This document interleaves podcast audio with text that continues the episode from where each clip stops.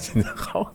这个我们第三遍说这个开头了，我们出现了又再出现录音事故啊，我们成功把节目录跑题，关键就干脆就将错就错，录了一期别的节目。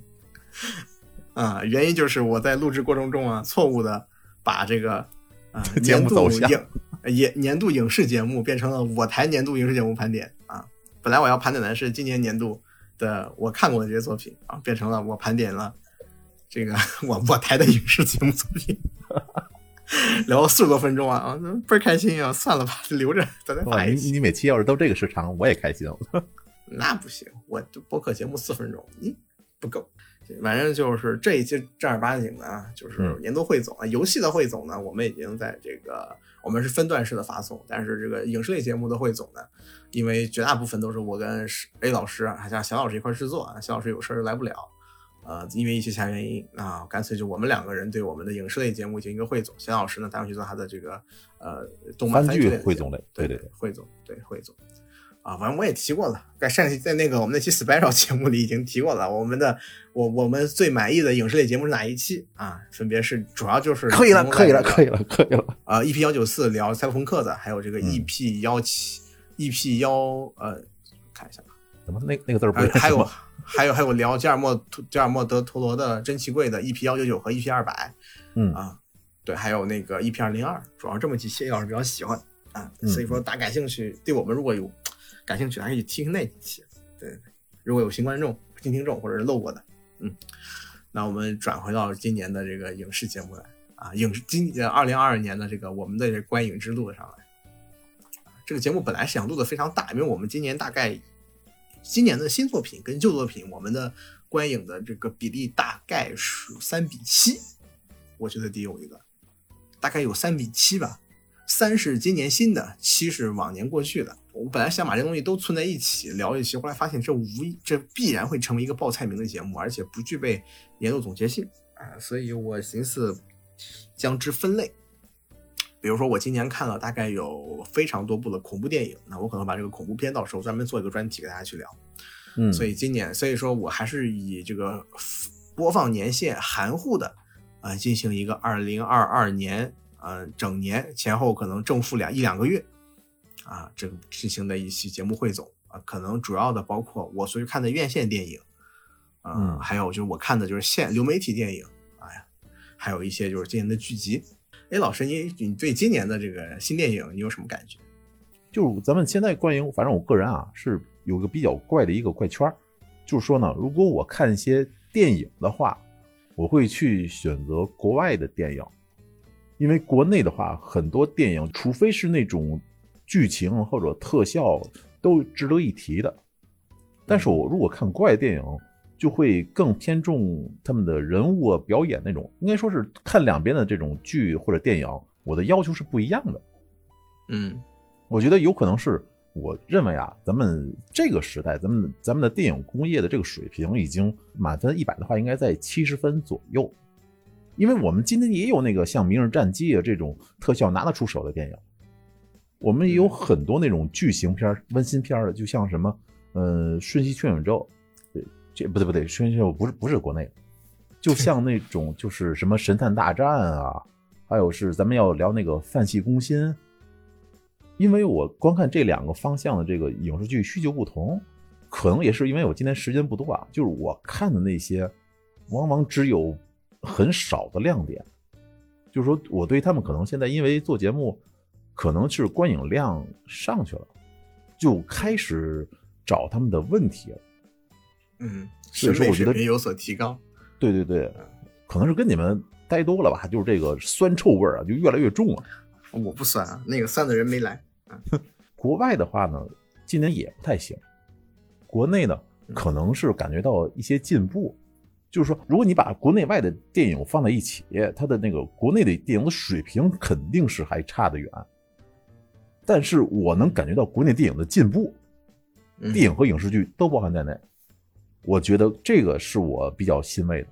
但是呢，虽然说国外的水平很高，但是他们一直停滞不前，甚至有一些倒退。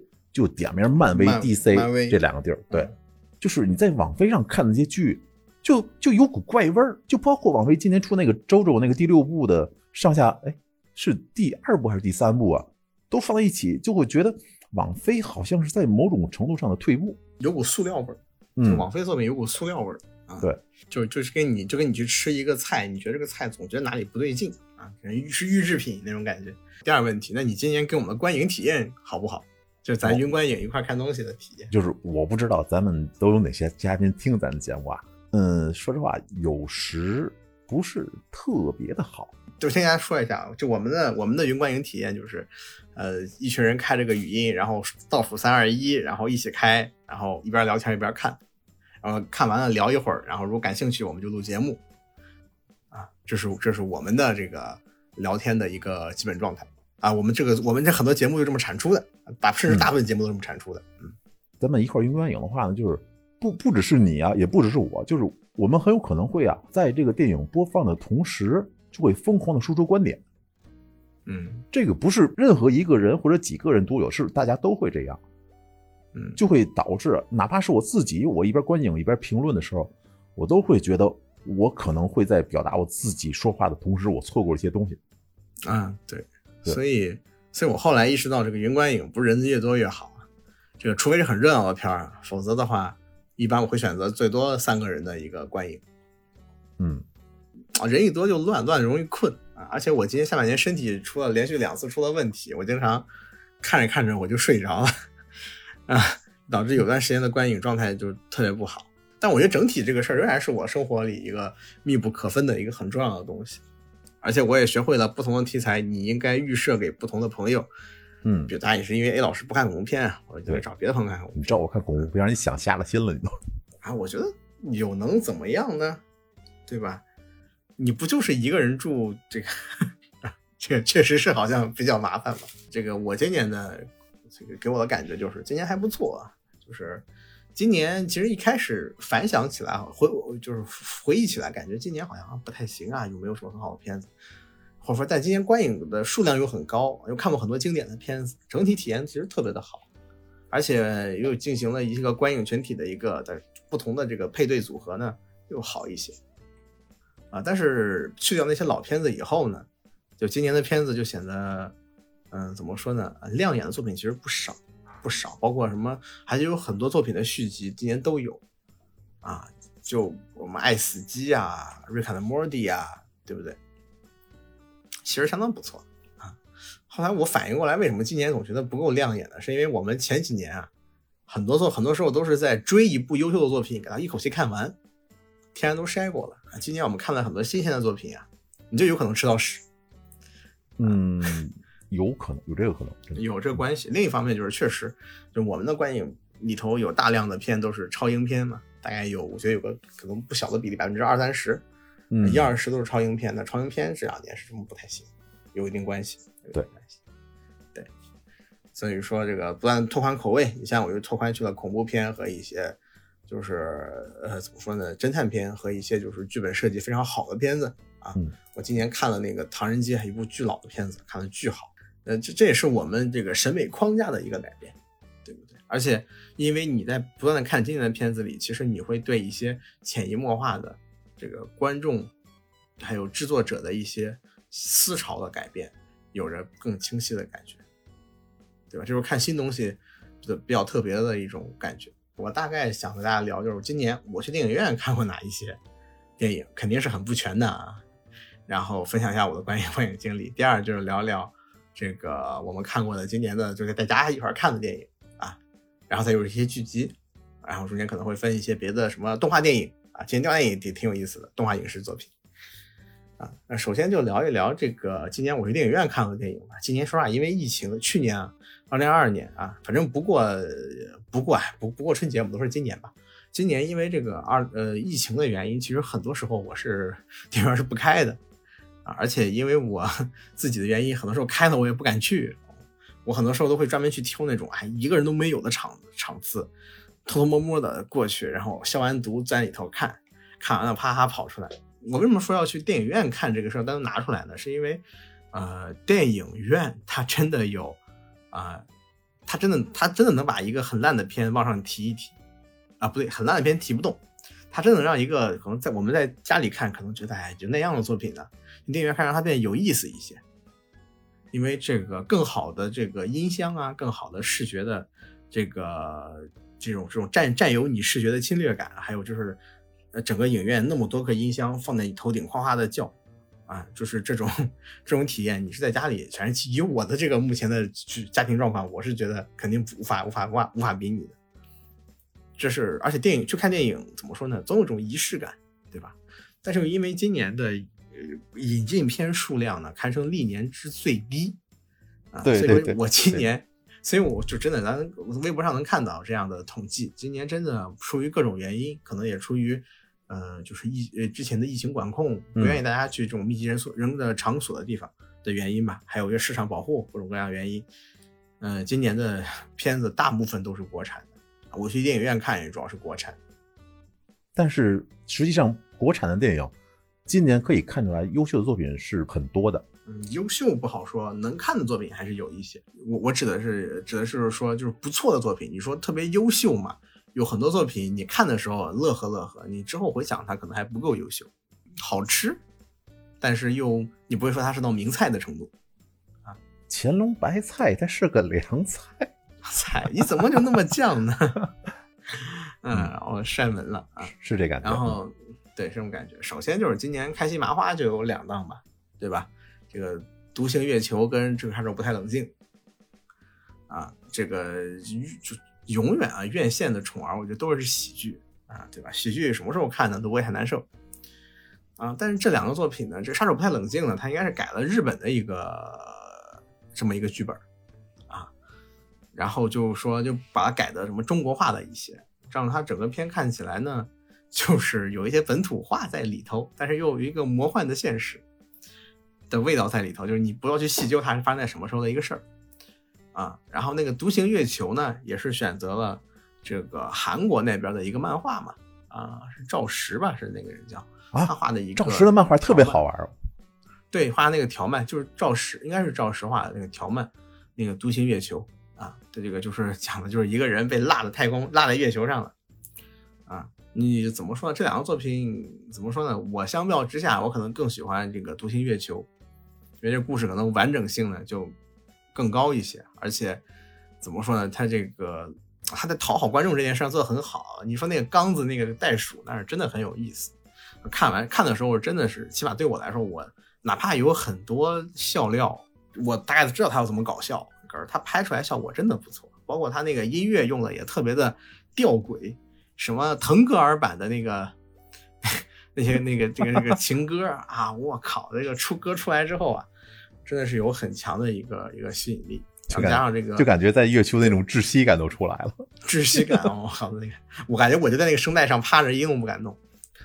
嗯，再加上再加上就是它中间几次就是怎么说呢，自救的过程，说实话看的时候确实是让我比较紧张的。它在这个剧情的节奏上也是一蹬一蹬啊，让我觉得张弛有度。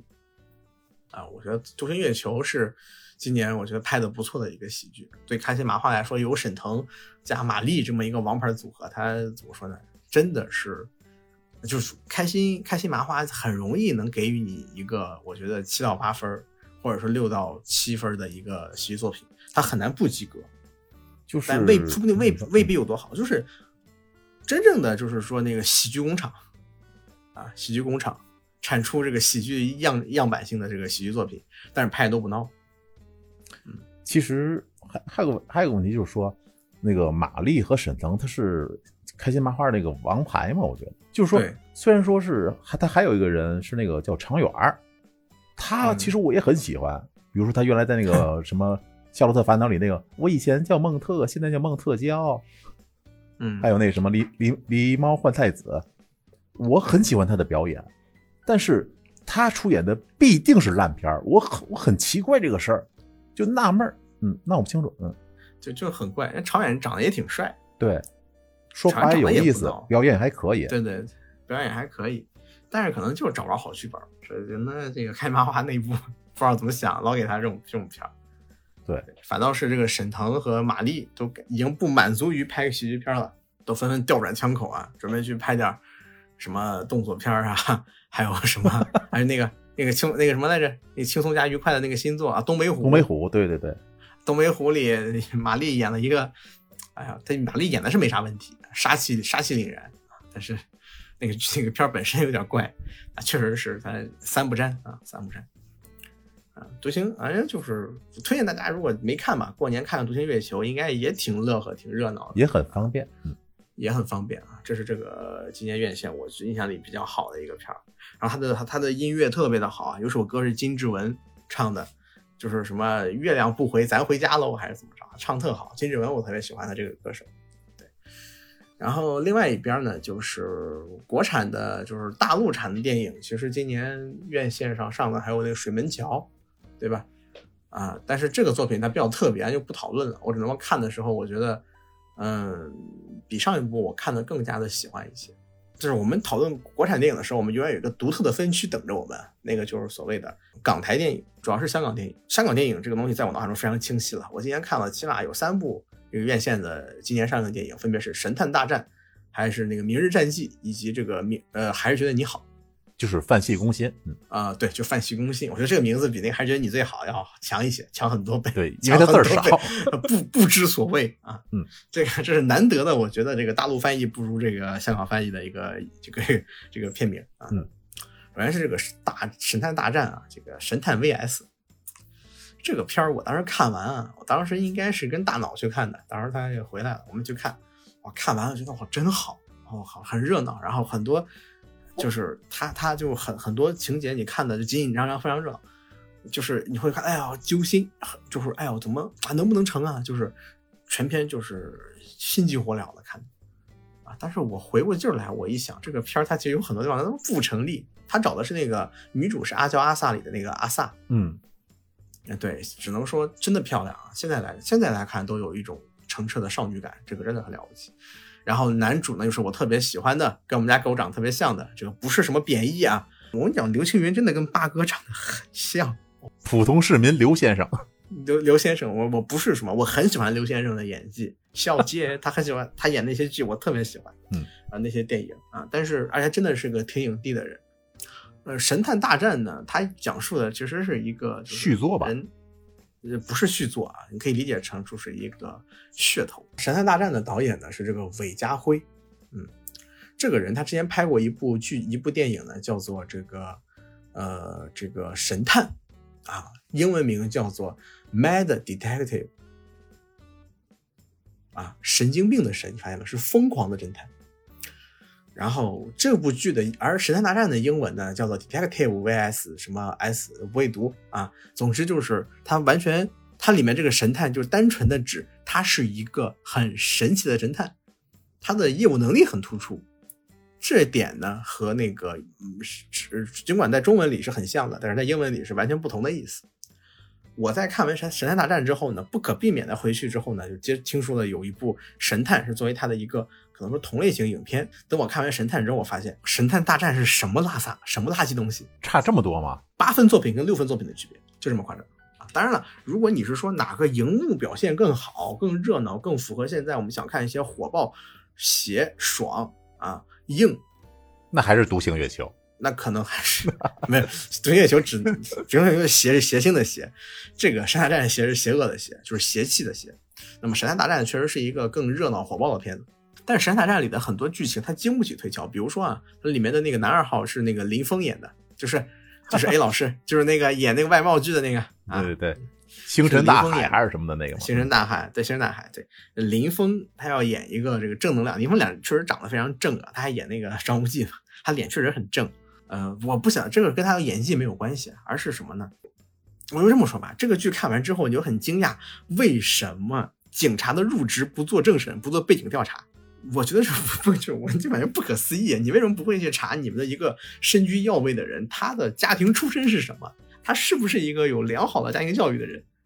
那你都不去查这个事儿啊？我觉得这挺挺挺离谱的，挺离谱的啊！说回来，这个韦家辉的这部《神探大战》呢，同样是他作为编剧的，而那部《神探》呢，是由杜琪峰当导演，韦家辉当编剧，强强联合，那确实非常强。而那个剧本身呢？你说它是犯罪惊悚嘛？它里面带有一些类似于大只佬一样的魔幻要素，也就是说，你根本无法得知刘青云所扮演的同样作为神探的那个人，那那里面那个主角，他是否他的他的精神病是否有一些不可思议的东西？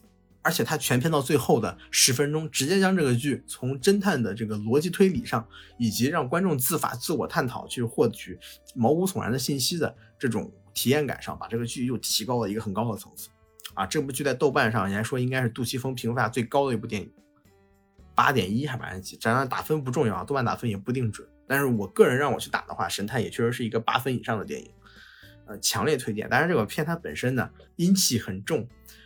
啊，就如果说《神探战》是有一部具有一定邪气的风格的作品的话，那么《神探》是部阴气更重的作品。啊，但是从好看程度上来说，你不得不说《神探战》，它这个片整体来说，因为它的很多阴谋不太行，它的阴谋其实更难经得起推敲，所以说它全篇用非常快节奏的巷战、追车战，还有就是一些打戏，光速窜着你，让你无暇去思考。就好比说一个人在忽悠你，他就会他就疯狂的把你切换你的，就疯狂的给你提问题，你会顺着他的思路进去玩脑筋转弯，就是不去想他为什么要忽悠我。就好比说你跟你跟你老板说，老老老板，我想我想买公司，老老板说，那你拿钱来啊？说老板，你先把公司拿去押了，再贷款给我，我就有钱了嘛？你先把公司给我，就贷款，再把钱给你，你知道吗？就这么一个事。你只能当临时工，你知道吗？我知道你这梗哪来的。对 对对，你这个那个就这种感觉。所以说，《山大战》这个片儿它足够热闹，但是不够精致。这个片就是先天不足，先天不足，但是真的还不错。电影院看的时候，我操，看的真不错，还很也很可以，就那种去电影院看不会很亏吧？嗯。然后下一部是这个《明日战记》啊，而是由这个我很爱的古天乐新拍的一部。对，只能说呢，这个哎，不过你要这么说的话，古天乐和刘青云还真是我非常喜欢的两个演员。哎，对他们俩，哎，刘青云又在，确实又在那个《明日战记》里面又又当了一会儿这个呃主角啊，主角。哎，只能说香港看来演员确实青黄不太接啊，这个总归是他们他们这些人。但是说看他们在电影院里出现，我会很安心踏实。你突然啪给我蹦出来几个我不认识的人，我真不踏实，真不踏实。《明日战记》这个片呢，这个大家感兴趣的 B 站已经上了，大家可以去看。嗯，这个片子不是个好片，这个片它有非常多。我觉得这种磨合上的问题，剧本上打磨的问题啊，就是看完之后你觉得甚至有些混乱和老套啊，甚至它一些台词打磨都很是问题。比如说我一在我当时看完电影之后，我回来问 A 老师，A 老师也去看了，嗯，我说 A 老师，这个穷奇、刑天和三个机器人到底是几个机器人？我第一反应是三个，但我不知道第三个叫什么。对，就是那个张家辉。啊，张家辉他在那个里头说：“我我有穷奇刑天啊，三个机器人，你拿什么和我斗？”我说：“这是穷奇俩，刑天一个，还是穷奇穷奇一个，刑天俩？”就告诉我呢，那个穷奇刑天是各各自一个机器人，还有三个机器人是挂件挂他们身上，一共是五个机器人。我记得这个槽点是咱们好像喷了得有两三个月吧？不是，这么你提起来这个片最感最印象最深的就是这一段，这真的挺离谱的。嗯。这台词，包括他一些就是说动机吧，啊，就是还有就是里面的那种，就是说人物的构筑啊，他建设都不太行，而且是那些老套。对你从剧本上来说，这个这个片儿及格都难啊，及格都难的。现在这个时候，我其实我觉得这个问题有一点比较重要，就是如果你是一个就像咱们啊，咱们俩就是经常玩游戏的人，就是他很多桥段眼熟，对于咱们来说，可能他这个作品或者想象力。就有些老套，嗯，对，不太够。对，他对他想象力也很不够。你外星人、植物什么，你你其实《上海堡垒》也是差不多的剧情。但是但是问题是什么呢？我从不后悔去电影院贡献一张二十一还是二十九还是三十五块钱的票给他。我虽然不会再刷了啊，因为这个片确实可能有些问题，但我从不后悔为他贡献票房。哎，为什么我那次的话是六十五？因为淄博物价便宜。突然有点心疼了，对吧？这我我我不后悔给他贡献票房。为什么这么说呢？是因为这个片它有着，说实话，让人堪称惊喜的特效制作。嗯，对对，它在特效制作上它是不含糊的啊，不含糊的。他们真的就像当年的《流浪地球》一样，他们认真的去制备了外骨骼，制备了真正的实际上的那些素材。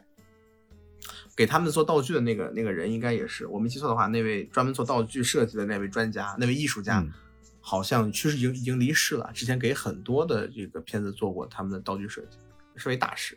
这也就为什么虽然说这个片本身质感很差，但是他的主角们的那个外骨骼却非常的帅。就是说，它不像《流浪地球》这么宏大，但是它里边的机甲、机器人很精致，非常的精致，非常的就是有质感。对，他们的那个，而且他们还就是就什么中国功夫配合机器人战斗那种感觉吧，就是中国人是真的会拍动作戏，不是中国功夫吧，应该是广义的中式动作片，也说具备逻辑战斗逻辑的中式动作片，嗯，配合这个机器人外骨骼啊，对抗这个。那个那个就是这个，不论是对人形机器人还是对大型机器人，都有一个很不错的表现。就是说，你能感觉出来，就是古古古仔啊，古天乐想告诉你，就是我们可以做到这样的视觉表现程度。我们的工业是成熟的。对我，他对我说，今年的 A 老师之前说这个中国今年的这个我国电影工业是有提高啊。我觉得很大程度上给我的感觉就是提高在这个片子这里，提高的非常高。它里面有一段非常好的打戏，非常好的镜头是。特效长镜头啊，特效长镜头就是那个当时刘青云、古仔他们几个人在那个追车站里面大战三个机器人啊，打的是非常的精彩的，非常的精彩的。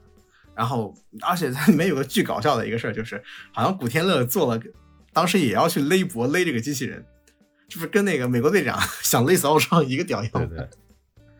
但是我刚想吐槽这个事儿之后，我发现了古仔啊，脖子一勒之后呢，咔把头拔下来了。这就是逻辑，我说啊，这就是还是中国人聪明，没有什么关系啊，没什么关系还是古天乐，你他妈聪明。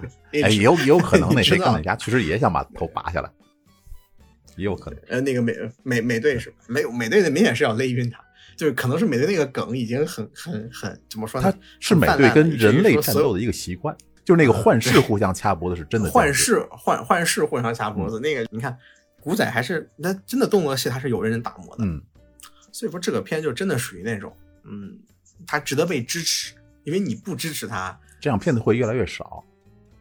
对，市场是由你来选择的，虽然说你可能只有一分的利，但是你不做这一分，你有什么呢？你最哪怕你去 B 站去看一看呢，B 站是吧？你或者你去怎么去看一看呢？给这个片给予你的一个感受，这个片是值得一看的。它的特效真的，它特效我觉得比漫威的特效强，比今年漫威特效强多了。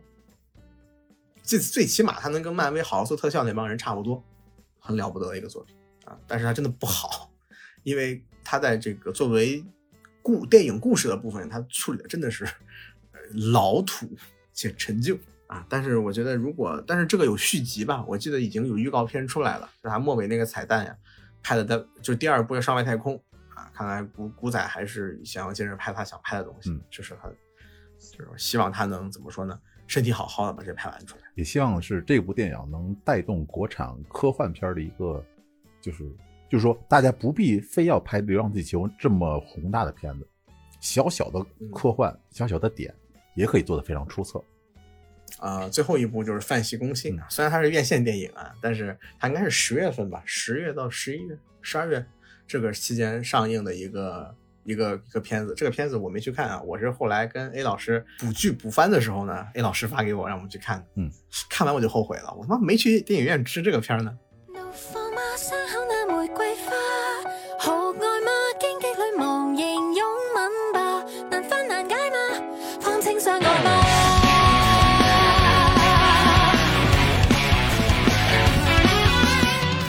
就这个片，哎，我看下来之后非常的舒服。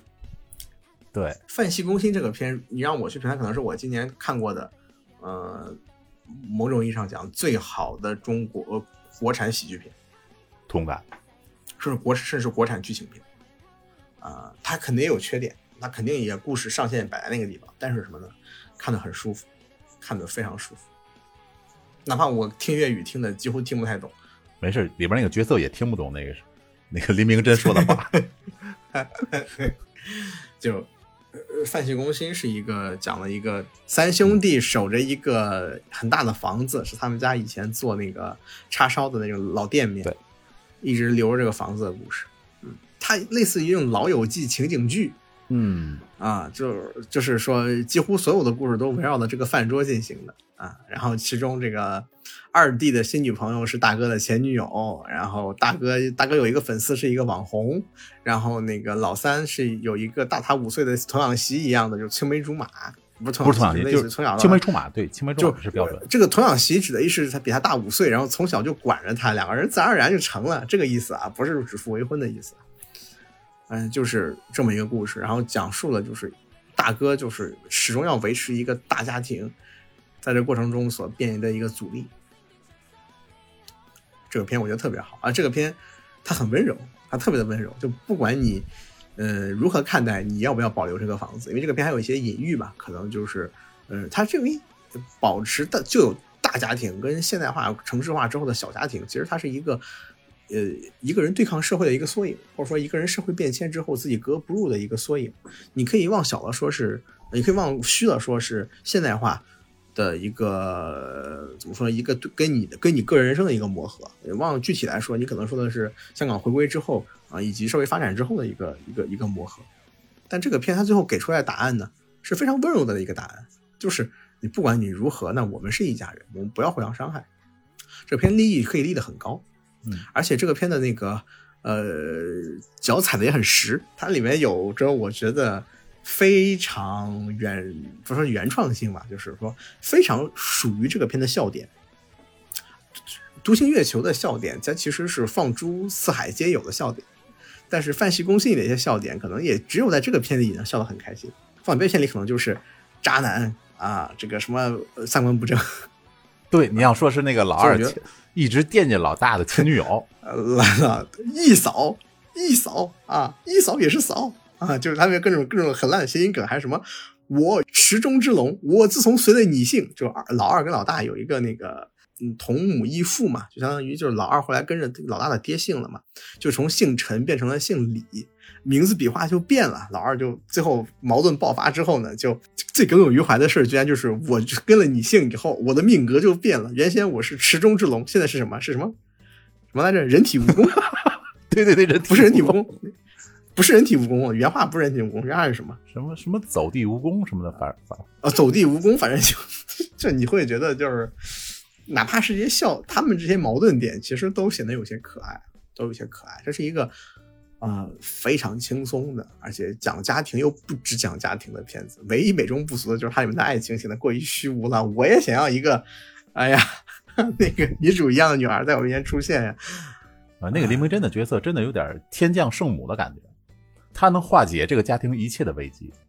太牛逼了！什么长嫂的长嫂的威严呀，啊，了不起了不起！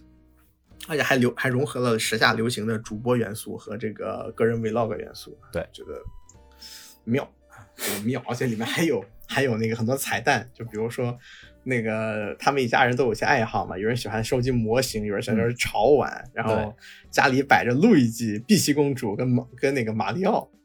然后呢，老大跟老二之间有一个矛盾，就在于这个老二爱上了 当年的大哥的女友，然后后来两人分手之后呢，就撺掇大哥说：“大哥，这种女人留不得，咱别追了。”然后自己回头就去追人家，这种特别孙子的事儿。然后他们家那个玩偶摆放也很有意思，马里奥是单独一排，路易吉跟碧琪公主摆在同一排里，这 这太他妈的贱了，这个摆法。哎，就是不多剧透啊，《泛起攻心》真的很推荐大家去看，就是真的特别好。我觉得今年这三部港港港台电影，就是虽然老说这个港片不行，港片人不行，但是其实每年他能给我几部我看下我能坐下心来看的作品。可能去年是那个《怒火重案》，是那个《拆弹专家》，那今年就是这个作品，真不错啊，真不错。我觉得今年这个对港片来说，比前几年我觉得更打动我。我所以说你要相信 A 老师的品味。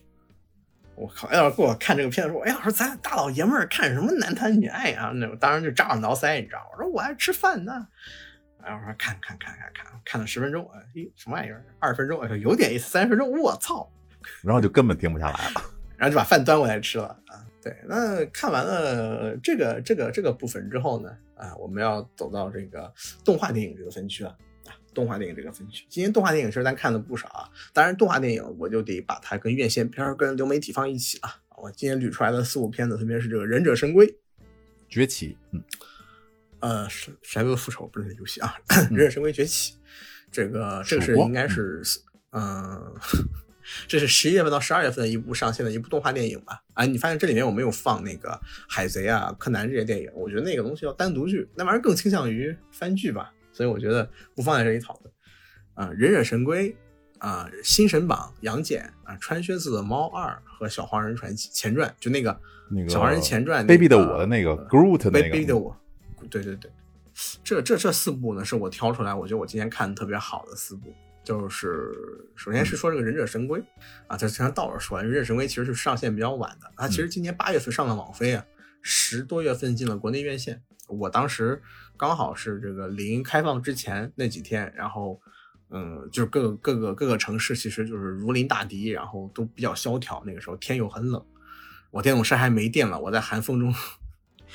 嘣嘣的骑过去，骑的特别远的一个没什么人去看的，但是观影很舒适的影院，看《忍者神龟》也很短，八十分钟、七十分钟，其实就是一集美剧多一点点的时间。我看完之后发现，我靠，有眼不识人猿泰山啊！我去看的时候纯粹是一个猎奇心理，因为这个忍者神龟长得真是特别的怪。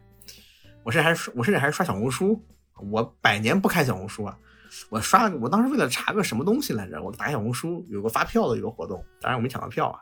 我才知道有忍者神龟电影，宣发也很怪，结果去看了之后，哇，真的很好看。它虽然说它跟我们以前看的那个 Turtle 就是四人的人设是不一样的，这里面达芬奇变成了一个刺头，呃，不对，达芬奇，呃，对，不是那个，嗯，对，雷奥，雷奥，拉斐，对，莱奥纳多他变成了一个刺头，然后那个拉斐尔却变成了一个就是我要保护大家的大哥，老大哥，然后中间还有一个互相成长的一个过程。而且他又因为又因为忍者神龟这个形象，他比较的弱吧，就是他没有什么很新颖的，就是超能力说 power，他们就是忍者加乌龟这两个东西放在一起。所以说这个忍忍者神龟的这个新剧场版，它崛起这个剧场版里，它其实加入了，嗯，它之前是有两集的这个动画电影的，也很好看。它其实加入了一些那个超能力战斗，怎么说呢？超能力吧，就是每个人，比如说莱昂纳多，他是他是可以去开传送门，对。然后那个拉斐尔可以变成高达，拉拉斐尔相当于就是那个绿灯侠，须佐之须佐之男，嗯啊，没有绿灯侠是什么都可以捏，他是须佐之男，就他可以变成一个庞大化的自己，是那种就是高攻高防啊。然后另外两个人呢是那个还有谁来着？那个多纳泰罗是吧？多纳泰罗是多纳泰罗是那个。对，是呃不，那先不说，先说那个，米开朗基罗是一个可以变化成锁链的一个能力，嗯，对，星云锁链啊，他加了一个星云锁链能力。其实米开朗基罗在以前的老作品里，他双截棍嘛，他有一个小能力，我记得游戏里是有的，就是别人只能跳，米开朗基罗可以把自己的双截棍耍成螺旋桨，在空中滞空，就是他是个搞笑角色嘛，也比较可爱。然后我记得有一部那个呃那个蝙蝠侠大战忍者神龟那个电影里面，就是那个那个。蝙蝠侠居然可以忍受他按一遍所有的蝙蝠车的按钮，宠孩子你知道吗？别人家的孩子来家里玩还宠啊啊！旁边那个旁边那个那个那个达米安脸都是绿的，你知道吗？亲爹都不让他摸，我这辈子都没有这么好的待遇，你你居然可以把这按钮都按一遍，我做梦都想干这个事。对，你就看见麦克是一个很可爱的角色，他里面给了他一个那个呃，就是锁链的一个能力，其实是一种牵引嘛。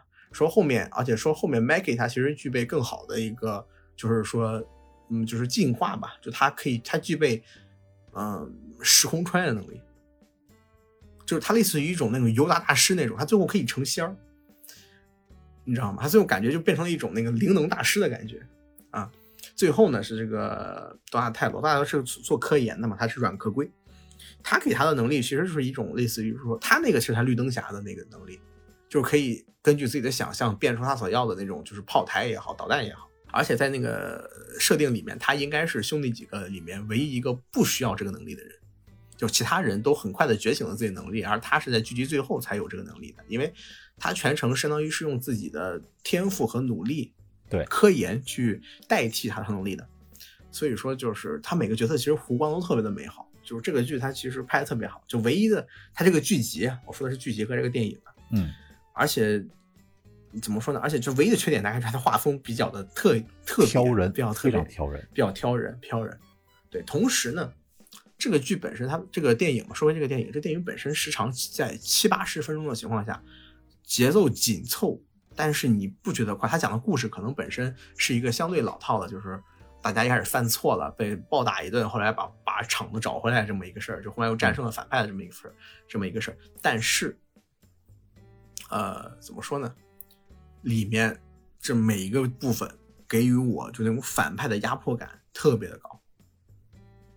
在我看穿靴子的猫猫二之前，《忍者神龟》里的那个反派给我的压迫感，可能是我今年看过的这种战斗类题材作品里最高的。压迫感不应该是我给你催录节目时候的压迫感吗？那那一般吧，那我还能拖一拖，他们是真拖不了。对，就《忍者神龟》里那个反派给你的一种，就是你真的会因为他在那个这个压迫感是怎么带来的？是因为他精致的战斗动画里所能带来的力量感、速度感，给予了你对方不可战胜的感觉啊！就《忍者神龟》的那个作画呀，可以说是兼得了日式和美式动画的优点。夸张的速度感和力量感来自于日式动画，那个怎么说呢？就是说比较复原和精致的部分呢，又来自于说这个呃和真实的部分又来自于说美式动画。所以说这个作品它的动画场景、战斗场景是一级棒的，一级棒的。而而怎么说呢？而这种强而有力的动画场景带给你的就是反派极强的压制力。这个电影非常值得大家去看，因为时间又不长，八十来分钟，真的很快啊！你吃个午饭，可能等个外卖的，从等外卖开始等。开始开始看，看到吃完外卖，真的可能差不多看完了，非常强烈推荐。就是说，其实这个片子的话，它最初给我的感觉是离经叛道。我就看这四个乌龟的这个人设，我就不想看。包括那个那个老师，嗯，变成一个搞笑角色了。对，老师就又战斗力又很弱，战斗力不强，而且好吃懒做，是个肥老鼠。对，后来大一老师看完以后跟我说，这片子哎，老师你一定要看，要要看。当时我是把大一老师推掉的。然后后来呢？有一天是，因为我是从网上直接看的嘛啊，然后我看完以后，我就觉得这个东西你不能当做那种正统的忍者神龟看，因为他们那个能力已经远远超过了之前的那个就是忍者神龟了。小乌龟对他们战斗方式都变了，风格也变了。对对对。然后它比起前可能零八版吧，还是九几版啊，那两三版忍者神龟我都追过几集，都没有这个就。对于我来说这么难以下咽，但是当我把最前面那个序章那个部分、那个引子部分看完以后，我觉得啊，就是这个片子可能是忍者神龟今后发展的一个选项吧。对，这个片子的本身的这个制作精良，简直是啊，我我我我嘴笨啊，我只能说这个片子真的是大家值得大家花八十分钟去看一下这个片子。好不好看嘛？就说好玩，好看，就是成也忍者神龟，败也忍者神龟。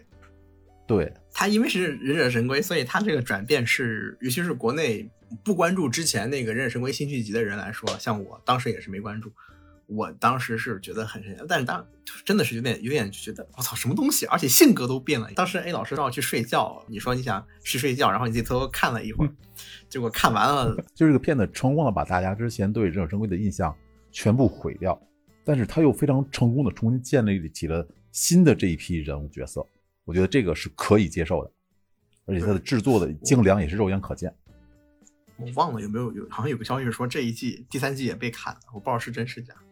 希望是假的，信仰是假的。我觉得这个接着做下去真的好，而且他站，而且听说他的这个他的这个动作分镜水平不是他不是他电影版才这么爆炸，他的剧集版里面的动作水平也非常在线，嗯，了不得。就发现自己真的是忘了没有买爆米花，太贵了。啊，这个片当时是看的，我觉得怎么说呢？哪怕我电动车没有电，我在寒风中就穿了条单裤，零下两三度，推着电动车走了一个小时，我也没有后悔去看这个电影。这是后悔。这属于你个人的决策错误，这跟 电影本身没有任何关系。太冷了那个天，我不知道为什么风还特别大，那个地儿还特别荒。我当时。走一会儿就要把手揣到我自己的胸口里暖和一会儿，然后擦擦眼泪。中间实在不行了，去了德克士里面调了顿炸鸡吃，然后发现自己就是饿的。加上这个《新生榜》，《新生榜》这个作品很有争议，争议在于这个片的剧情，它实在是有点拉胯。我们说对于国产的这种片子很奇怪，我们好像真的很在意它的剧情，而且在意就对了啊。《新神榜》的这个故事应该是和那个之前我强推的那个《白蛇缘起》，嗯，《白蛇一二》应该是一个世界观的。呃，结尾彩蛋里给出了那个猴子啊，我觉得这个大圣这个这个这个副别怎么也要给我们给出来。整体来说，《新神榜》这个片呢，它服装到位，美术非常到位，配音到位，人那个什么战斗部分非常到位，人物设计非常到位，毛病在哪儿？而在于这个剧情经不起推销。但是话又说回来了，呃，电影院看啊，很容易，反正我是那种电影院看很容易忽略剧情，当时忽略电影剧情毛病，而沉浸在这种视听体验里的人。所以当时我给这个片看完之后也非常也非常不错。嗯，之后的讨论是因为就是一个片它在回甘或者回苦的时候啊，剧情就会慢慢的凸显出问题来。这个问这个其实是我们动画电影一个很大的毛病。嗯，大圣归来都不是很好解决这个问题啊。新神榜这次呢犯的问题比较大，具体怎么说呢？其实就是人物动机、人物行为有一些弱智啊，有一些弱智。嗯，而且有一些怎么说呢？就不合情理，就他非要走一个弯路，就是。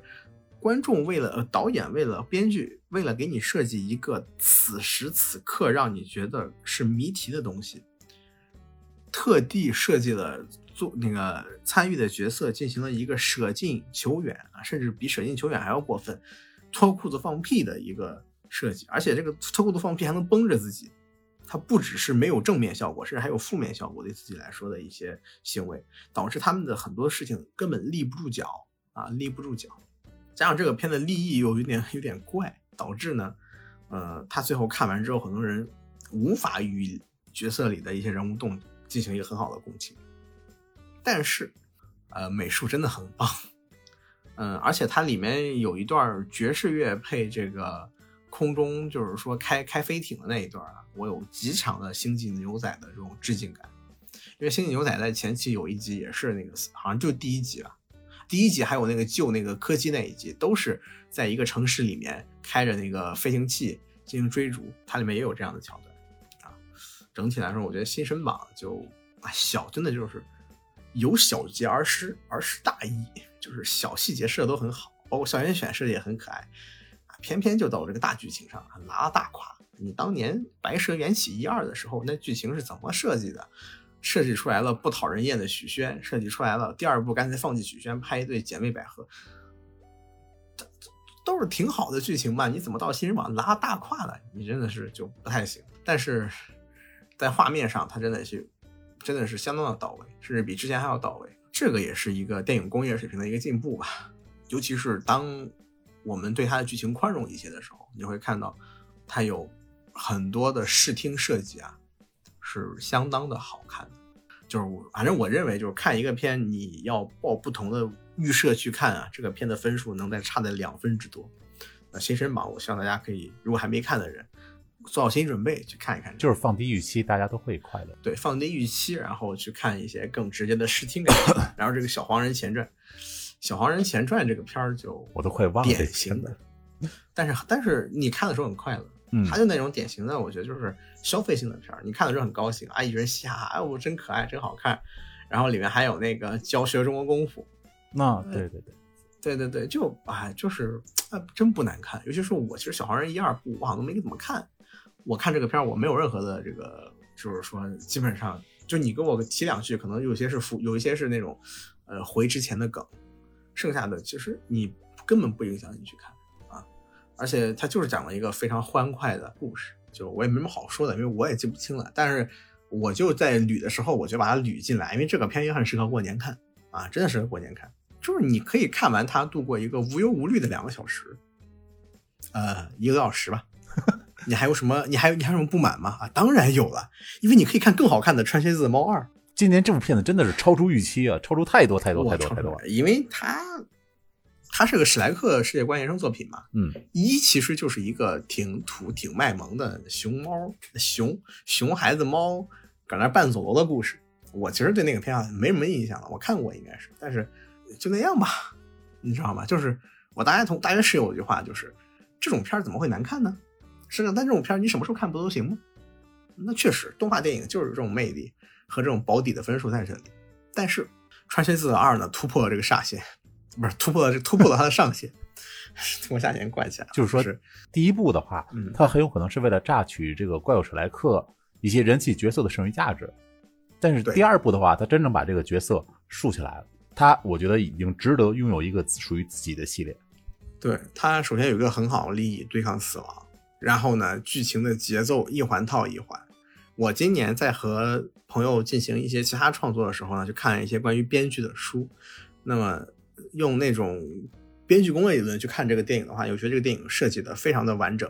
这个剧本好，不是说它词曲天上来这种好啊，而是工业化的好，完整饱满，强而有力，甚至可以复刻。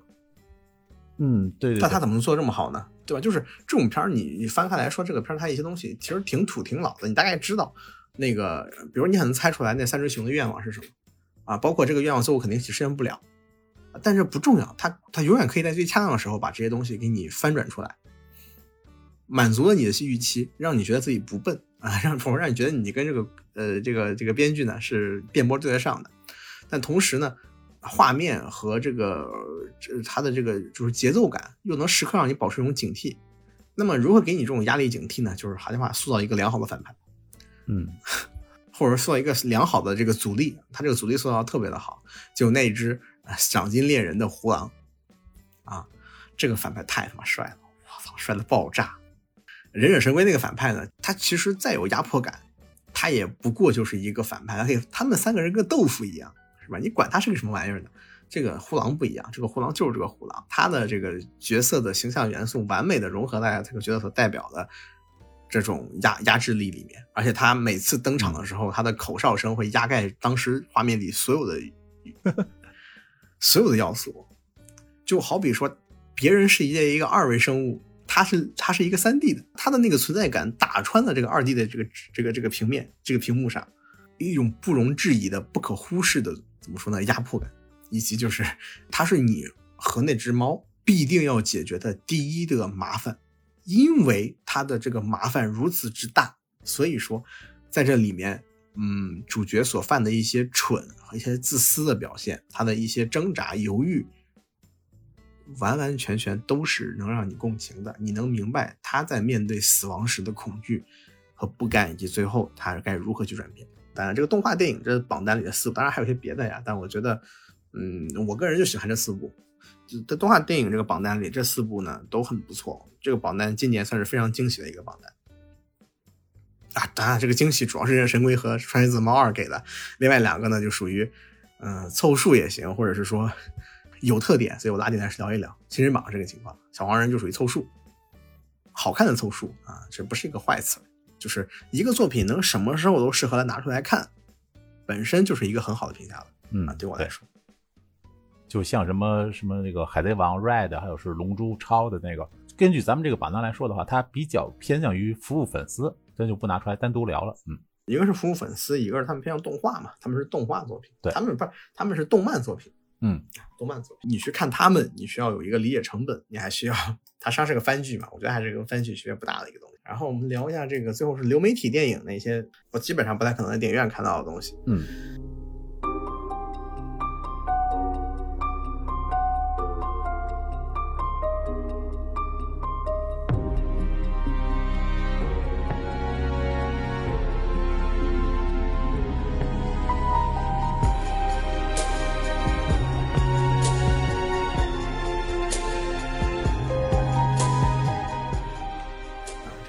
呢，就是我们快速的随便一说啊，呃，首先就是今年有几个年初我们做过的节目了，什么不要抬头，嗯，啊，喜剧嘛，不要抬头啊，科幻惊悚喜剧不要抬头，嗯，我们已经聊过了。那这个片我觉得哪怕聊过了，它也值得一看啊。当时分我们打的不是特别高，但是不是特别高是它后半段的分不够特别高，前半段是很不错的。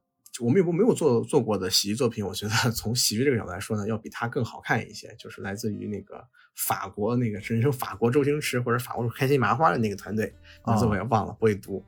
谁是超级英雄？这部谁是超级英雄呢？这个片最大的毛病就是它在最后结尾的时候，我觉得它被砍了二十分钟，导致它有一些伏笔的回收非常的突兀。但是那个汽车座椅那个伏笔可以。对，从这个角度上来说，那个、那个、那个不是伏笔，我那个不算伏笔。我感觉，当我看到那个玩意儿会弹出来的那一瞬间，我知道一定会有一个人坐在它上面。对，那什么达摩克里斯之剑嘛。啊，对，这个啊，然后，但是《谁超级英雄》这个片子，它虽然在它的这个后期有着删减的这种啊，包括它后面还要回归一个正向的一个能量主题吧。嗯，就从这两点来说，它可能更像一个开心麻花啊。但是它在前半段。那个各种 人物，就是他那些他是很教科书，或者说用样板戏这个词有点不好，但他是很教科书的一种如何设置搞笑桥段，通过什么？通过误解人物的特性、执拗。来造成的，比如说那个那个傻子，他里面的欧阳啊，一般来说的才看到叫欧阳那个人，他不是那个滥用药物之后就视觉出现幻觉了嘛，然后就就无实物表演的上厕所，他那有这种什么屎尿屁的烂梗，但是看得很很开心。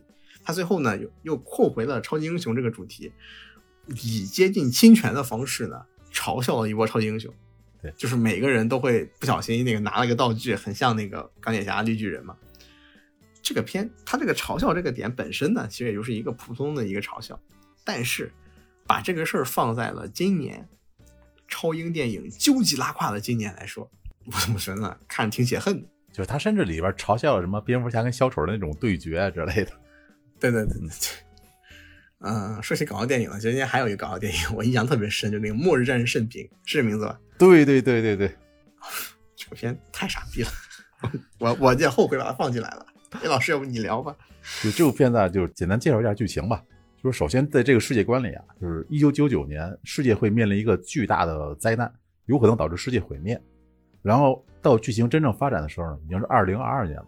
预防世界崩坏的这个组织那个领队就很遗憾对大家说：“世界末日 没来，咱们解散吧。”咱多等了三年都没来，咱解散吧。然后讲的就是这些是。为了应对末日而身怀各种绝技，无论有用没用的。然后他们如果如何去融入一些人类的普通生活，造成的那么一个非常滑稽的那么一个反差感，这么一个电影。对对对对，好，哎，老师这个总结真棒。嗯，然后但是它里面的这些人物呢，本身又弱智到极点，就是特傻逼，你知道？就是他们是没有那种社会经验的。和什么不是？他这里面的这些剧里的人物也很没有什么，就是。他首先建立在了一种那个日本卡动画式的那种，你知道吗？那种世界观里，就大家不要去考虑它的真实性和合理性。那个怎么考虑真实性啊？对对，不就是就特傻逼，你知道吗？就我怎么会？你看完之后就觉得哇，世界末日真来了，这帮人能保留了地球？就马行全那个实战力为零啊！就是你就这就这个是，我说不下去。就是主角甚明啊，由一个这种嗯，相当于北斗神拳的那些，就是都不是剑次郎也。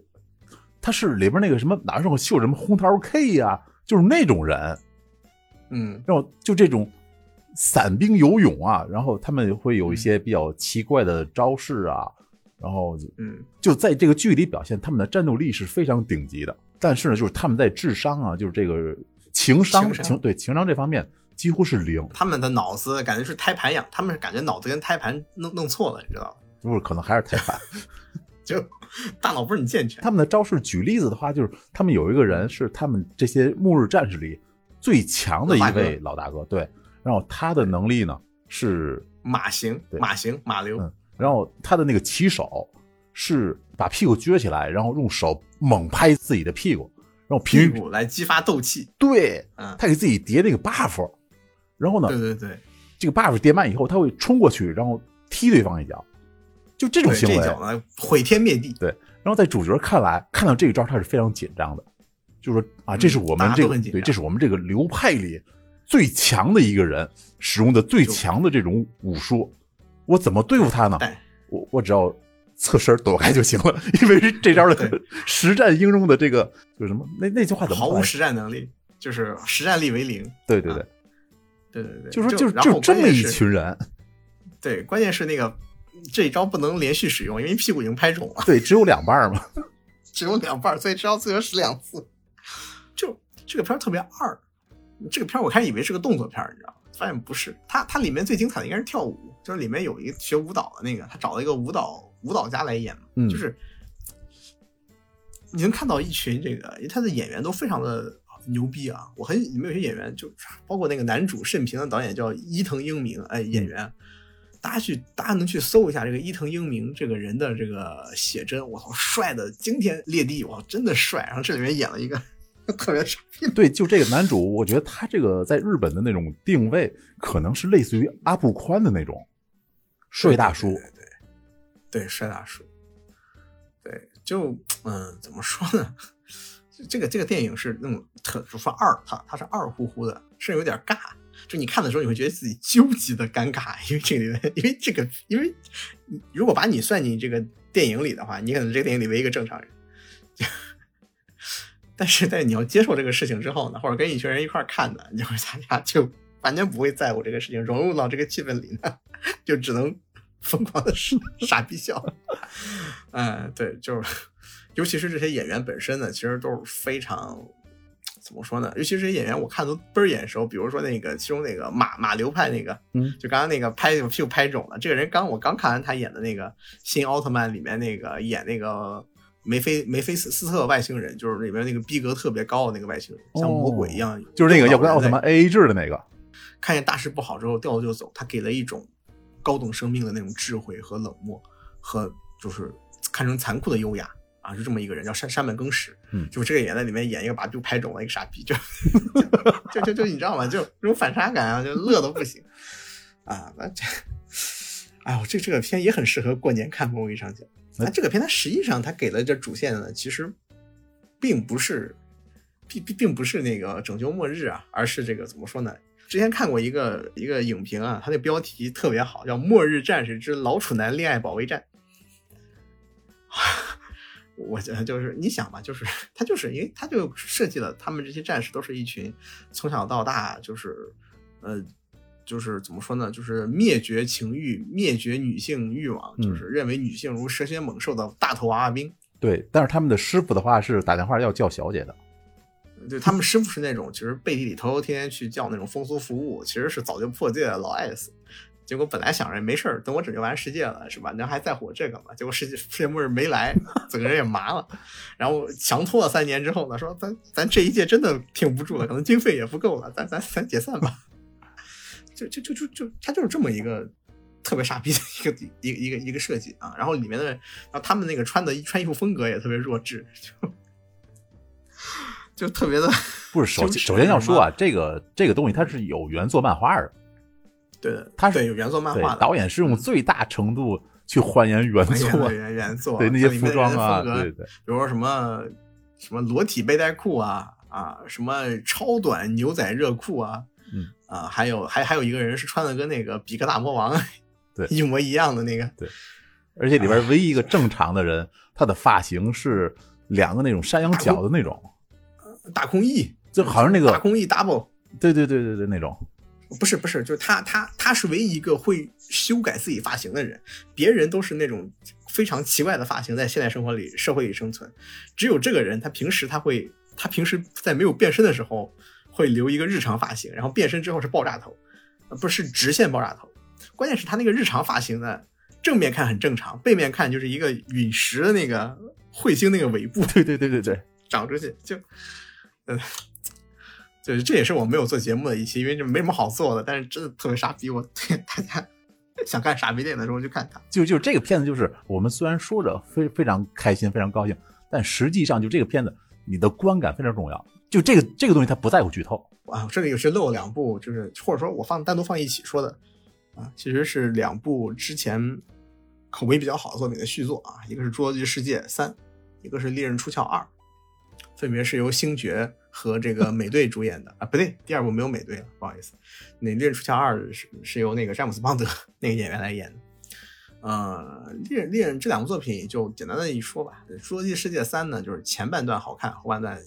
前半段是那种好莱坞式的，呃，那种就狗斗啊，什么追车戏好看。后半段真不行啊，真不行。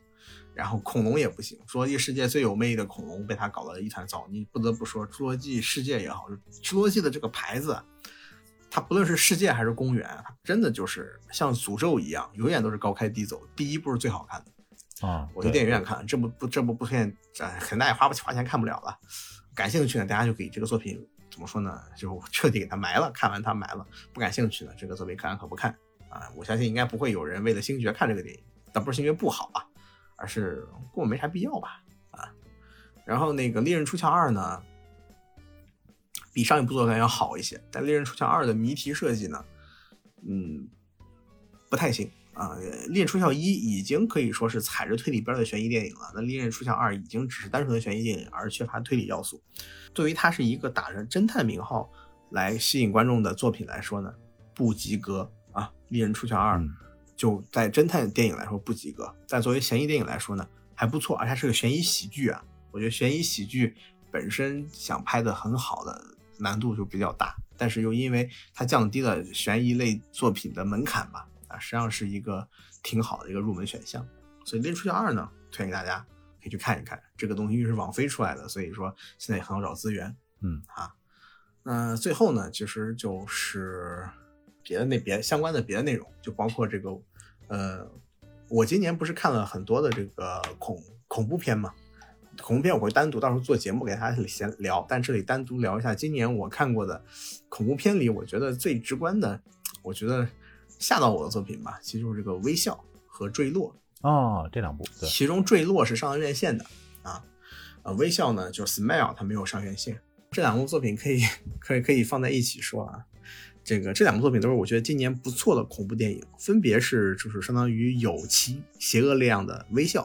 和单纯是人作死的，就是类似于那种环境，就是就是那种，嗯，惊险的啊，惊险的地方的那种场景，就因为两个人是爬电视高塔下不来嘛，坠落这两个电影，嗯，相比较之下呢，我呃，我觉得微笑更吓到了我，但是坠落全程看的非常刺激，但是呢，呃，坠落这个电影它的问题在于就是里面的东西它很多是不专业的。比如说那高塔的高度，人们攀爬的时候的防护都没有做，很难让人相信他们是真的专业的攀爬者啊。嗯，但是对，但是如果你不考虑这个事儿的话，其实《坠落》这个电影它的悬念设计、前后的细节打磨其实都还不错啊。尤其是说那个女主，她那个他们真的是实景搭了一个高台，当然没有那么高就是了。然后说表演者说他们真的是恐，他们为了应聘并没有说自己恐高，结果上去了之后发现自己真的怕的要死。所以他们演的都非常的真，嗯，然后福利镜头怎么说呢？恐怖片永远不会缺乏性感的女性啊，女性这样主角也很也蛮好看的，尤其是在这种很紧张刺激的情况下，就是怎么说呢？恐怖的女性，恐怖片的怎么说呢？老毛病和臭毛病吧，但是怎么说呢？有不是坏事，不是坏事。坠落这个片也上了院线，我不知道票房如何，但我觉得口碑是不错的。虽然有很，只要你不只要你不是个攀爬爱好者，你大概不会去深究它的攀爬合理性的话，嗯，坠落这个片，因为它又没有鬼怪啊，你看完之后你是不会因为坠落的这个片子它本身的这个让你紧张害怕，然后你做噩梦的。所以那些胆儿比较小的人，我推荐看这个怕做噩梦的人，推荐看坠落，因为这玩意儿就像就像就像。坐过山车一样，当时害怕，你看完就拉倒了，对吧？那微笑就不一样了。微笑其实讲的是一个，你冷笑什么？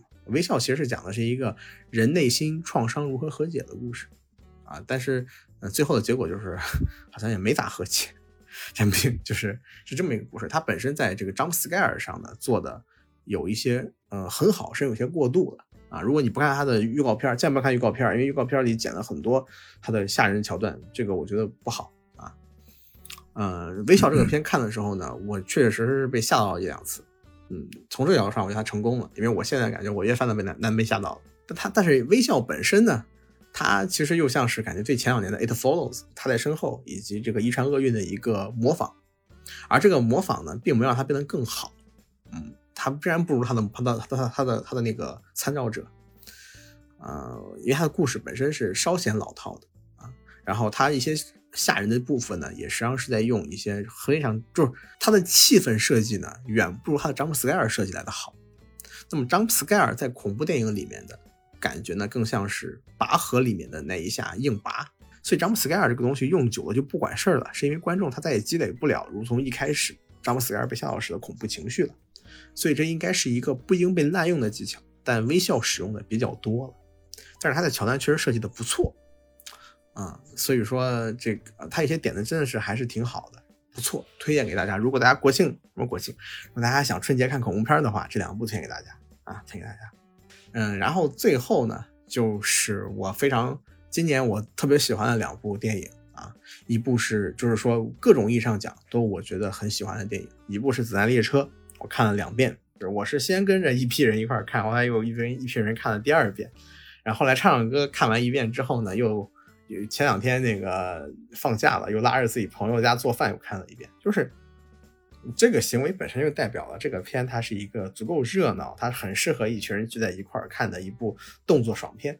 虽然这部片我我听说哈，它呃我听说它应该是这个票房不是特别的好，也就是说它的那个主演布拉德皮特，布拉德皮特嗯啊，他的并没有拯救好他的票房，这有点可惜。我无法理解为什么布拉德皮特救不了他的这个票房啊！我觉得大家都那么帅的一个人啊，嗯，然后这个片呢，他又特别拿腔拿调，他塑造了一个人们理想中的日本，就是那种啊，日本人都该怎么说话、怎么做事，日本的黑帮是什么样子的啊，是刻板做事，然后一诺千金的，然后还设计了白死神这个形象。哇，白死神那个擦枪转盘太帅了，感兴趣的人可能已经看了，但我虽然也没没看过的人再去看一看。他真的就是把视听语言上那种我要塑造一个足够帅的动作，然后让它变成魔音传染啊，魔音去传播，让大家去看到这一个视觉奇观，就十几秒。他把这个玩的很滑，玩的很出来了。就光那个擦弹俄罗斯转盘这个动作，你说它有什么意义吗？它用于塑造这个角色赌性很大吗？其实这个角色赌性很大这件事后面根本就没有塑造出来，就是帅，就是帅，就是帅啊，就是帅，但真的是帅。但是这个帅真的是帅到我了啊，帅到我了。所以他真的是一个，也是说你可以稍微你带脑子去看呢，你能看到人物里内在的各种浅线联系。你不带脑子去看呢，没有问题。你跟着他的走，他会把所有东西都告诉你。啊，电影工业的这个完整度，我觉得就在于此啊，就是能让所有人都可以去欣赏啊。当然，这个片也不是都可以欣赏啊，起码你给个老老太太看，了可能就不能欣赏啊。但是如果你就是想看一个如他标签所说的喜剧动作惊悚片，那谁都能看一下这部片我觉得这是一个特别好的一个片，就是嗯，没什么好，甚至甚至没什么好评价的。啊，他的他的原作也很有意思，是一白幸太郎，他的小说也，他他他塑造了一个类似九把刀的那种杀手世界观，啊，然后这是他里面其中一篇叫瓢虫，嗯，疾风号里的一篇叫瓢虫，对，所以嗯，这个片就属于我无条件推荐大家过年的时候，虽然它有些血腥啊，推荐大家跟一群好哥们儿，如果大家凑一块儿你去看电影啊，聊聊或者自己想在家看的时候啊，就看这部片啊，保没错，对，一群人热热闹闹的，对对对。另外一部片其实不太适合过年看，是《瞬息全宇宙》。瞬息啊，这个咱单独做过节目的，嗯啊，这个片好啊，我现在越回忆越好。我在这里说了吧，就是为什么说好呢？是今年啊，我我们在疫情之下过的这个第二个年头、第三个年头啊，不论是我们是否了解虚无主义，还是我们是否呃同意虚无主义。呃，这种虚无感一定是在我们每个人心中诞生的。那么，二零二二年针对虚无感，我觉得就会出现某一些作品。其中第一个作品就是这个《瞬息全宇宙》，对吧？那个作品里面，女儿的就因为她全能了，她可以随意的完成自己所有的目标，所以她才意识到一切毫无意义，自己如此的渺小。成成功的满足感并不能去慰藉她的心灵。所以他只能一步一步的遁入虚无，他在追求的是自我毁灭，啊，追求自我毁灭。而虚无主义其实各种意义上讲，它就它就是人们好像无力对抗这个生活的困难和无力对抗这个你成哪怕你完成一件事之后也无法带来成就感的这种空虚感。嗯，这个肯定很不专业，我不是玩这一方面的。嗯，所以说你会看到有很多极具浪漫色彩的片子出现了。因为我的好朋友啊，我的哲学导师这个塔拉林老师先先生说过，浪漫主义是治愈虚无的良药。瞬息全宇宙就是给了你一个答案，你要脚踏实地的把事，你就是说，哪怕你知道那么多是不重要的，那也没有关系。我只看着我的女儿，只有你是我的女儿，那些东西我不在乎。哪怕我我因此把你降格，让你不那么高大，不那么高远，你不是全知全能。不重要，我哪怕安心的让我们两个人拽下来，是吧？这个这是什么呀？这个是三十而立，四十而不惑，是吧？多少而知天命，是吧？最后呢，随心所欲啊，五十而知天命，对吧？最后呢，七十而随心所欲不逾矩啊。尼采也说过类似的话，就是一个人的诞生要经历啊，第一个阶段我忘了，第二阶段叫狮子，第三个阶段叫婴儿。其实我觉得是一样的道理。第一个阶段是你只能被动的接受，跟别人保持一样，你意识不到自己作为一个个体。第二个阶段是狮子，你开始抗争，有自己独立的观点，对这个社会进行对抗。第三个阶段回归婴儿，回归寻找自己独特的快乐。然后这个这其实是什么？其实就是《瞬息全宇宙》里最后那个母亲，还有那个雷蒙德，就是那个长得酷像成龙但不是成龙那个人。我今天看一个解析说特别好，哎，他就是雷蒙德，就是那个某种意义上讲，雷蒙德就是那个追求自己眼前的东西，从来不，而且努力去解决它，而不去被相对更加虚无缥缈的东西所困扰的那个人。他意识到这些问题了，他也看到了，但是他仍然努力的过好这一切。这是什么？这是加缪那个英雄主义嘛？真正的英雄主义是看清了生活的真实面目之后，仍旧热爱的。这实际上就是这个《瞬息全宇宙》它的归臬所在。然后我朋友给我引用了一首诗，啊，一首诗。这个诗呢，实际上我在聊那个呃新啊新奥特曼的时候，他也提到过，就是呃应该是里尔克的一句诗，描写玫瑰的，叫做“一朵玫瑰即是所有玫瑰，于它自身不可替代的完美”。这实际上。当年是在说奥特曼为什么要拯救人类，因为他看到了主角那一个人，但实际上也是瞬息全宇宙里我们眼前的这个杨子琼为什么要拯救他的女儿？因为你眼前的这个女儿就是我所有的女儿，或者说她她就是我的女儿，与我自身不可替代的完美。我放弃了所有的那些全知，就因为她就是我的全部了。主动的拥抱了虚无，甚至是跨越了虚无。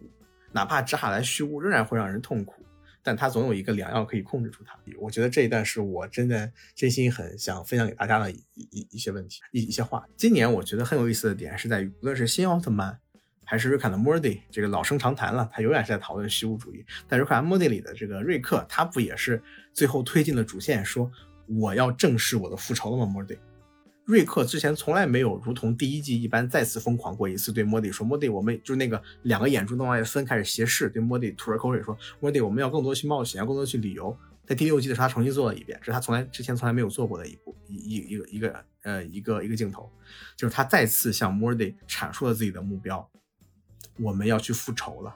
因为之前的冒险其实就像酒精之于瑞克是在不断自我麻痹的过程，而瑞瑞克现在他不想要这个冒险了。”他要直面自己的生活，直面自己的痛苦不论是瞬息全宇宙、瑞克的莫蒂，还是新奥特曼，他都在以啊存在主义啊，甚至我的朋友更进一步说，这个玩意儿叫人本主义，进一步的去给了我们一副治愈虚无的良药。尽管这些作品本身可能，呃，看完之后你不会那么的开心。当然，瞬息宇宙我看的是很开心，所以我给春雨全宇宙这个片给了他一个非常高的评价。我现在回头去想想，《瞬息宇宙》这个片讨论其实还是稍显肤浅的。这里我做一个补充，分享给大家。啊，这里明这里明谢我的好朋友塔拉林啊，给了我很多非常浪漫的诗句。反正今天电影就聊这么多吧，那接下来其实就是，嗯，聊一下影视剧集，对吧？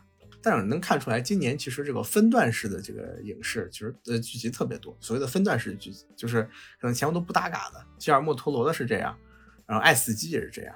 然后甚至今年还有一部国产的动画叫做《呃中国奇谭》也是这样，我觉得特别好，因为很多人就是想看一些一集能看完的轻松的故事，在一个小时左右这个长度，我觉得这种分段式的作品以前其实也有啊，什么美国恐恐怖大师这样的作品，但是现在我觉得越来越多了，而且以前这种的一集一集的剧集，它的成本特别低，什么。什么什么阴阳魔界啊，什么，它其实成本特别低，但现在有高成本的投入，让一做这样的独立剧集啊，其实更能出现一些好的作品。所以我觉得今年其实吉尔莫陀罗、中国奇谭，嗯，还有什么呃，什么什么来着啊，爱死亡机器人啊，这都是大家可以去看的，而且大家很可能就过节的时候找个时间一刷刷完了，啊，真的就不累，看的都不累。其实吉尔莫的还是挺累的，他一集的话大约是五十分钟上下。啊，对，吉尔莫是特别长。其实那个《爱爱死机》和《中国奇谭》都很啊，对，这两部非常适合。对，都二二三十分钟。哎，吉尔莫托罗那个后面他越拍越长，他一开始一集很短，好像才三四十分钟。对，后面慢慢的就你已经超了一小时了，看的，后面都有超过一小时的了。但是，他也挺值得的啊。当然，有些剧集不值得。我们在剧集里面说过啊，大家如果想这个呃对这个剧集有一些概念，先回去看我们的听我们的节目也是可以的啊。行。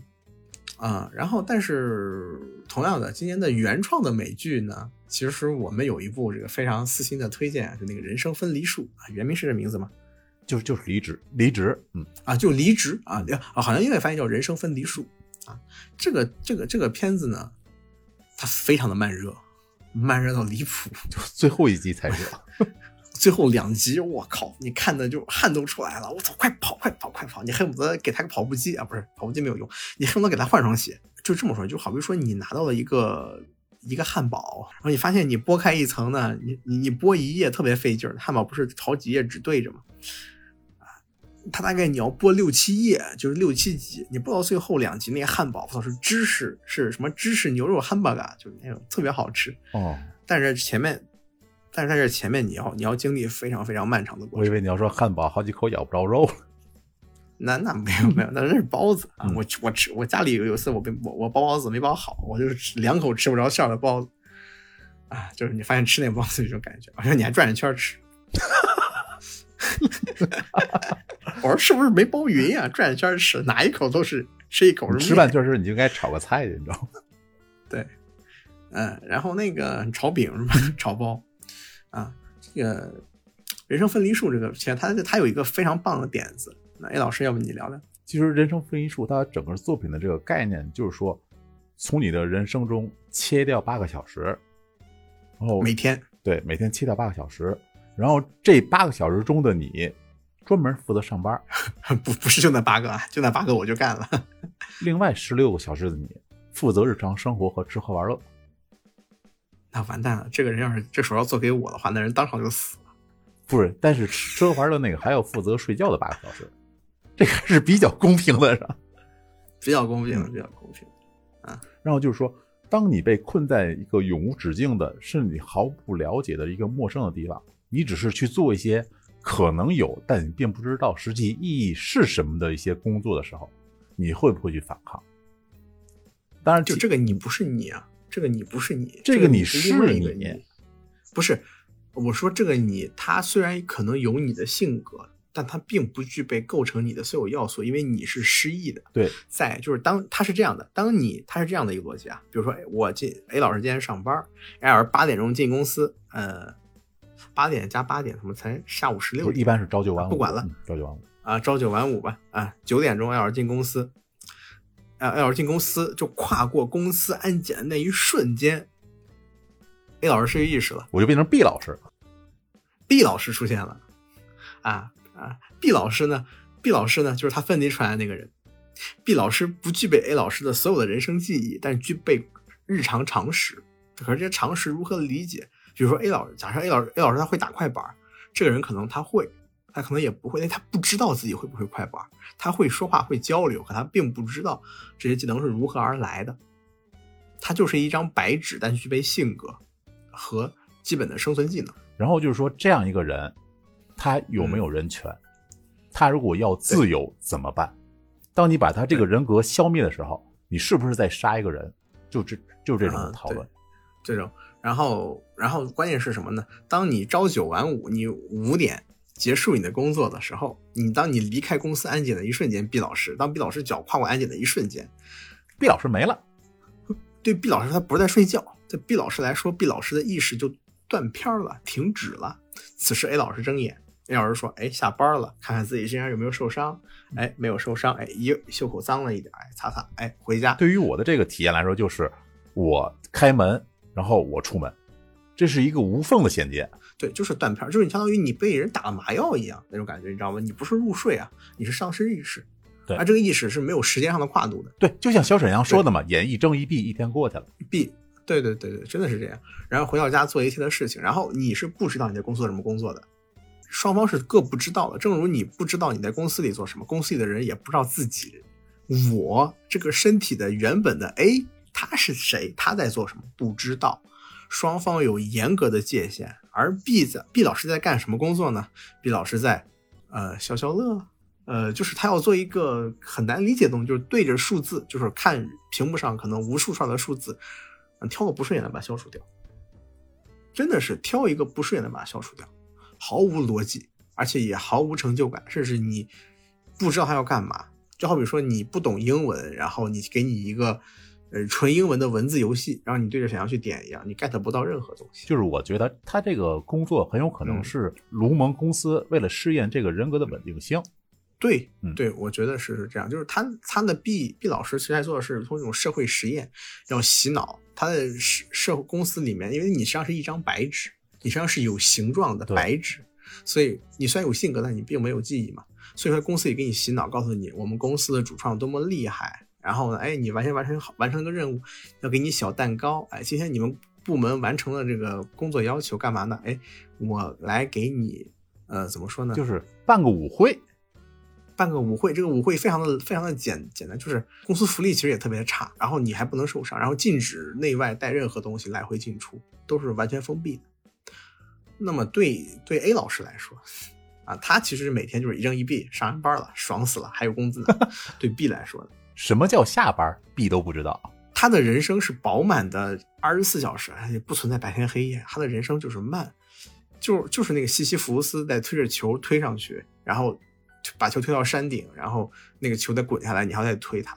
但更可怕的事情就是，西西弗斯推球之后，球滚到山脚，它还有一个滚的过程，他们是没有滚的过程，他们是推着那个球到山顶的一瞬间，下一脚发现自己迈到了山底，这个球是永远背在身上的。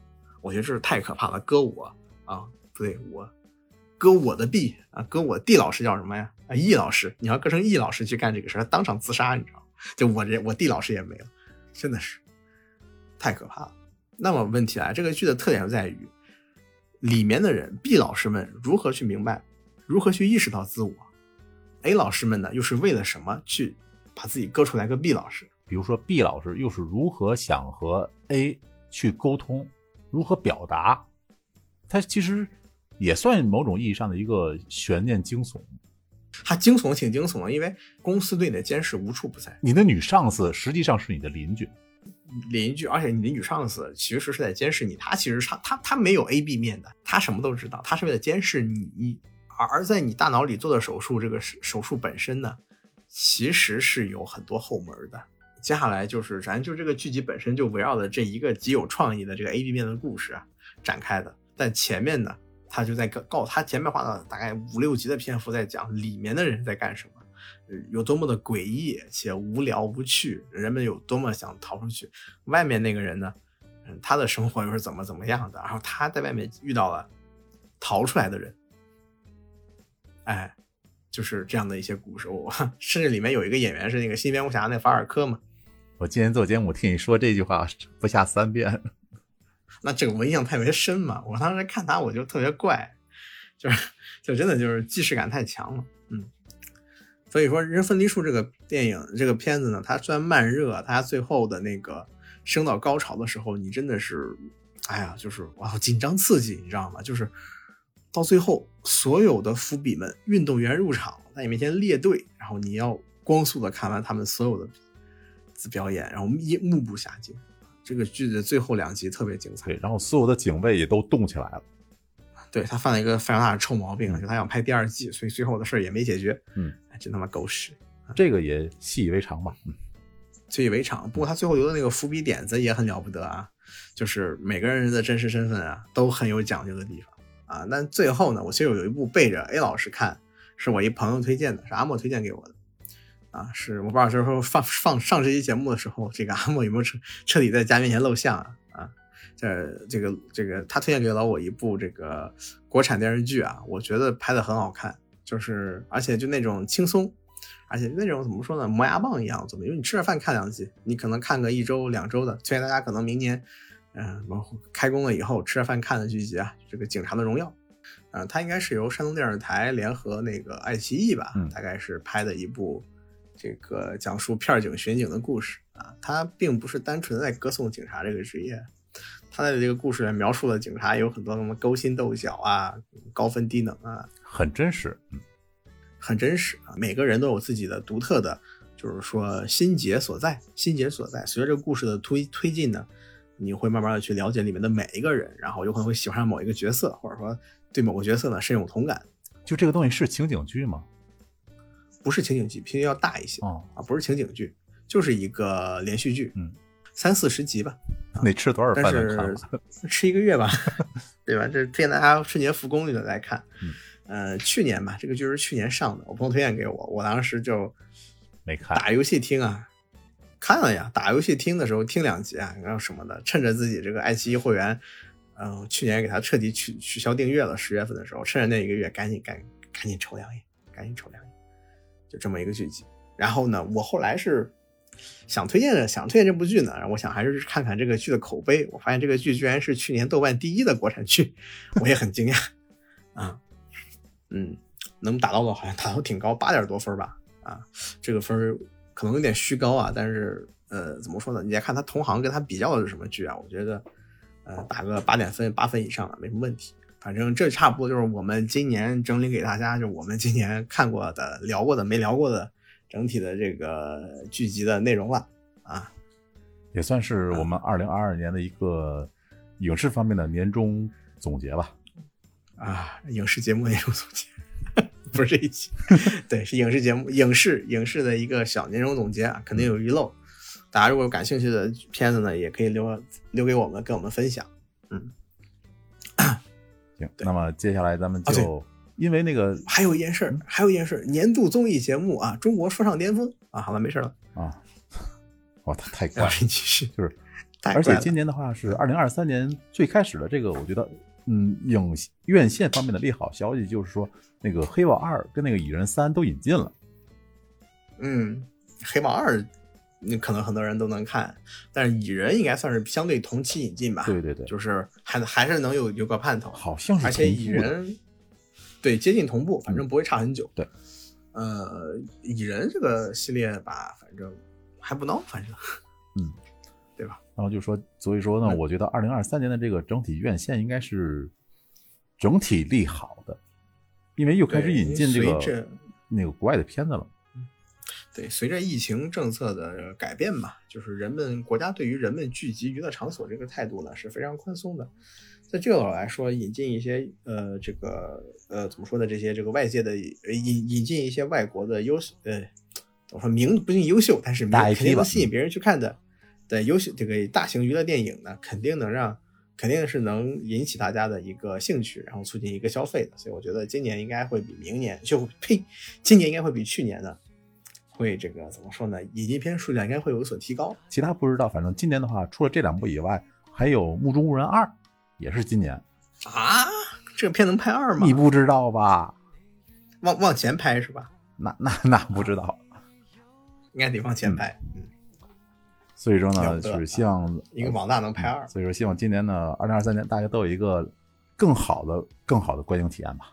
俺也一样，反正呃节目里我有句题眼嘛，嗯放给大家，就是呃忘说了，播给单里吧，就是呃我个人的我个人的整体的治愈感受就是《瞬息全宇宙》到《热海的 Morday》到《范系攻心》啊、慢慢的就是再配合我朋友一句话嘛，浪漫是治愈虚无的良药，希望大家明年过一个嗯浪漫充实的二零二三年。